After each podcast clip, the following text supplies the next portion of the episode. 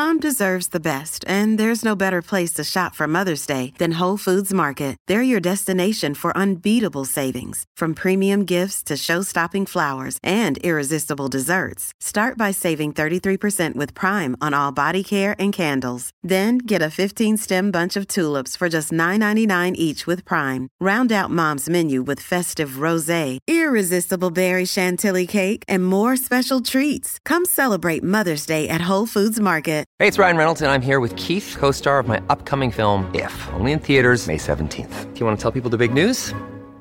All right, I'll do it. Sign up now and you'll get unlimited for $15 a month in six months of Paramount Plus Essential Plan on us. Mintmobile.com slash switch. Upfront payment of $45 equivalent to $15 per month. Unlimited over 40 gigabytes per month. Face lower speeds. Videos at 480p. Active Mint customers by 531.24 get six months of Paramount Plus Essential Plan. Auto renews after six months. Offer ends May 31st, 2024. Separate Paramount Plus registration required. Terms and conditions apply if rated PG.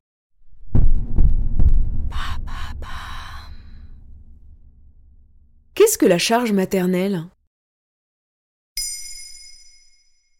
Merci d'avoir posé la question. On connaît la charge mentale qui pèse tout particulièrement sur les femmes. Mais un autre terme est popularisé depuis 2019 par la journaliste féministe Fiona Schmidt dans son livre Lâchez-nous l'utérus, croisant sociologie et témoignage. C'est la charge maternelle. La charge maternelle, c'est-à-dire, c'est une charge liée exclusivement aux mères? Avec ce terme, l'autrice déconstruit la maternité et la non-maternité. Elle définit la charge maternelle de la manière suivante. C'est la somme des préjugés intégrés dès l'enfance qui présentent la maternité désirée, radieuse et bienveillante comme la norme, une part non négociable de l'identité féminine et un seul projet de vie qui vaille. Donc si j'ai bien compris, cette charge concerne toutes les mères de tous les âges, mères ou sans enfants. Dans une interview donnée au Huffington Post, Fiona Schmidt explique que le but de ce livre n'est pas de parler de ce qui divise les femmes, mais de ce qui les rassemble. Au début, elle énonce longuement les femmes auxquelles elle dédie son ouvrage. Il y a entre autres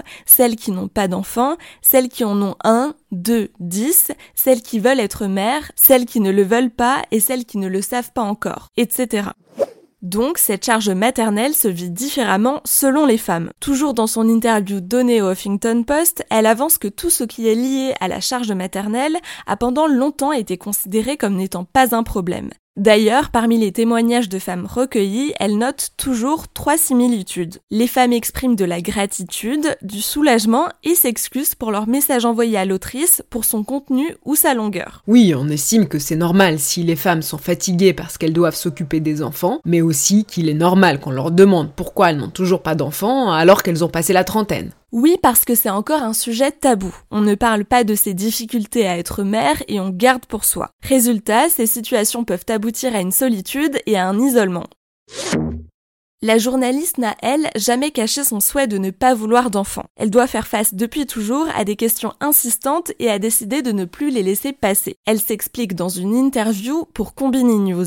Je ne veux pas d'enfants, je n'en ai jamais voulu, je n'en voudrais jamais. Ça a toujours posé un problème depuis mon enfance à tout le monde sauf à mes parents. Mais sinon pour mes collègues, pour mes profs, pour euh, mes petits amis aussi, mes, mecs, ça, a souvent posé des problèmes, même ceux d'ailleurs qui ne voulaient pas d'enfants. Hein. Parce qu'en fait, toutes les femmes sont autour de la maternité.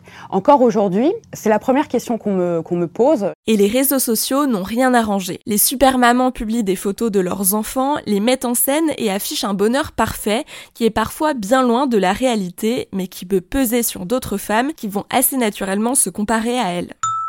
Et est-ce qu'il existe une manière d'alléger cette charge maternelle? Avant la sortie du livre, Fiona Schmidt a lancé un compte Instagram nommé Bordel de mer. C'est là qu'elle a recueilli les témoignages de nombreuses femmes. Toujours actif, il relaie des articles, études ou témoignages relatifs au sujet. Un geste sororal qui permet à toutes les femmes de comprendre qu'elles ne sont pas les seules à vivre avec une charge maternelle quotidienne. Parmi les solutions évoquées, elle propose aux hommes de prendre le relais et de jouer leur rôle alors que le partage des tâches liées à la parentalité reste genré et inégalitaire. Voilà ce qu'est la charge maternelle.